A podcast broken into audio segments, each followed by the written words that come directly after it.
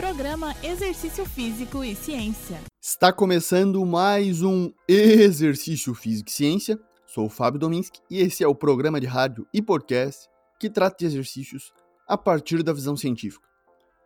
Hoje quero agradecer especialmente os ouvintes dos estados de São Paulo e Santa Catarina, que têm grande participação na audiência desse podcast. Muito obrigado por acompanhar o Exercício Físico e Ciência. Bom, qual a dose mínima de exercício necessário para manter resistência e força muscular ao longo do tempo? No último programa falamos sobre destreinamento e seus efeitos. Hoje vamos tratar da manutenção dos ganhos.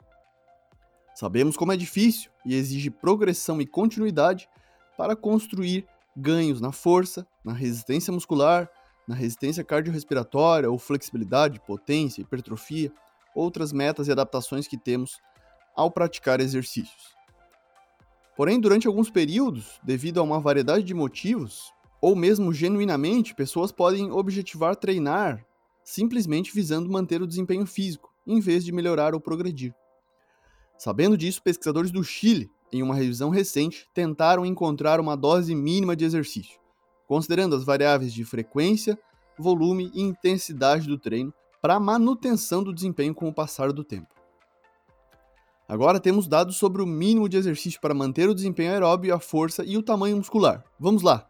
Eles reuniram dados para estudar isso e descobriram que o desempenho aeróbio pode ser mantido por até 15 semanas, então cerca de quase 4 meses, quando a frequência de treinamento é reduzida para até duas sessões por semana, ou quando o volume de exercício é reduzido entre 33% a 66% seria equivalente a reduzir de 13 a 26 minutos por sessão. Entretanto, a intensidade do exercício, ou seja, a frequência cardíaca durante o exercício, deve ser mantida.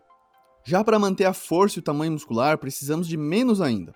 Apenas uma sessão de treino de força por semana, com uma série de cada exercício em populações mais jovens, é capaz de manter a força e o tamanho muscular por até 32 semanas. São cerca de 8 meses desde que, claro, a intensidade ou a carga seja mantida.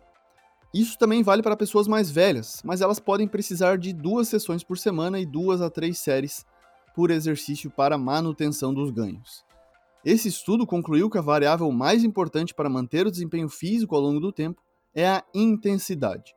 Mesmo reduzindo o volume e frequência do exercício de forma significativa, a intensidade é uma variável chave para manutenção. Já para atletas e militares, os autores não encontraram dados suficientes para novas conclusões. É perfeitamente normal qualquer pessoa ativa fisicamente passar por períodos em que o tempo para se exercitar é limitado. Isso pode ocorrer por uma série de motivos, problemas pessoais, relacionados à família, relacionados ao trabalho ou mesmo uma pandemia.